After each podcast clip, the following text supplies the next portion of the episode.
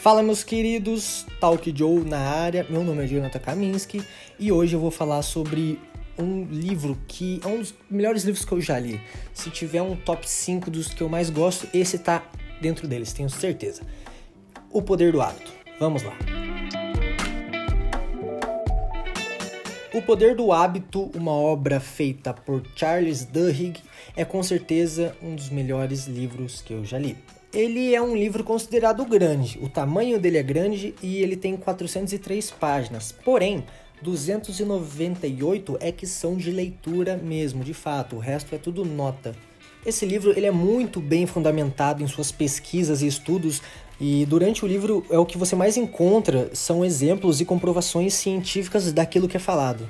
O livro é dividido em três partes. A primeira parte é como os hábitos surgem dentro de vidas individuais. A segunda parte examina os hábitos de empresas e organizações bem-sucedidas. A terceira parte examina os hábitos da sociedade e em como a mudança de alguns deles provocam grandes revoluções.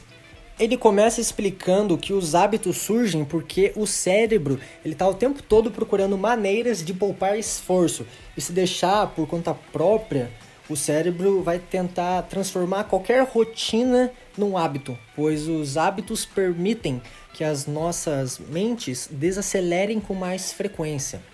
Na parte 1, Charles mostra que a chave para uma vida mais produtiva é entender como os hábitos funcionam, pois se mudarmos os nossos hábitos, a nossa mentalidade consequentemente também muda. Ele cita William James que fala o seguinte: toda a nossa vida, na medida em que tem forma definida, não é nada além de hábitos. Charles mostra experiências com ratos onde, através de muita repetição, de comandos, o rato meio que decorou certa sequência e começou a fazer sozinho. É muito massa porque ele tem algumas experiências assim com ratos para falar no livro.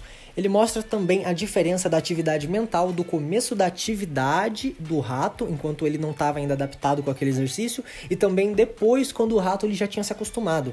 E mostra que conforme o tempo passava e ele ia fazendo tudo decorado, sua atividade mental diminuía. E nesse momento em que a atividade mental do rato diminuía, é que era formado um hábito.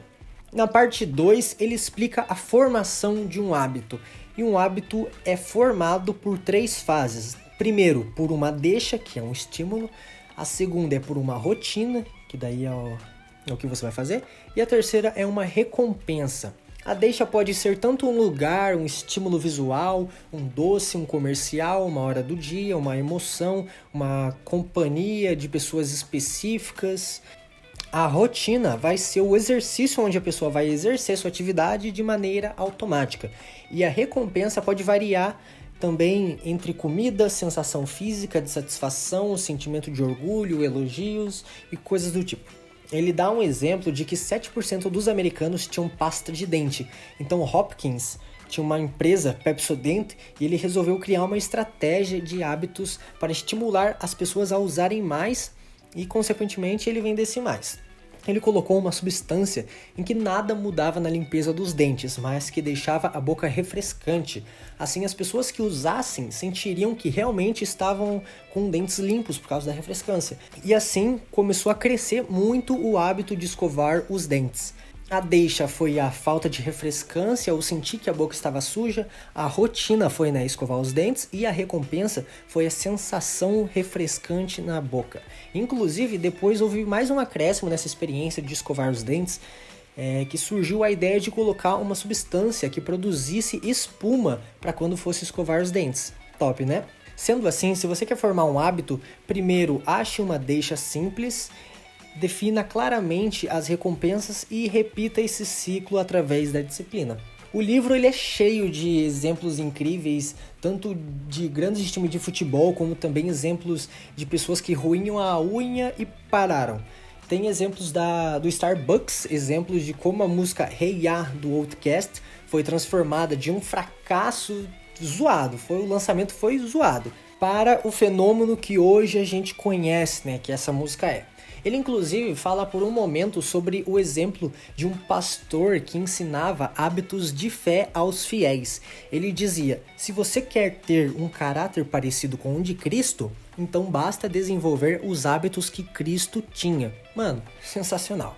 Fala também de pessoas que largaram o vício de cigarro, apenas por mudar as suas rotinas, né? Não apenas apagando o hábito, mas inserindo um novo hábito no lugar. E mais pro final, ele conta sobre algumas situações bem cabulosas que ocorreram com pessoas sonâmbulas, na qual elas exerciam atividades sem consciência, né? Porque estavam habitualizadas com aquilo, ou já pelo menos tinham uma, uma pré-reação com aquilo.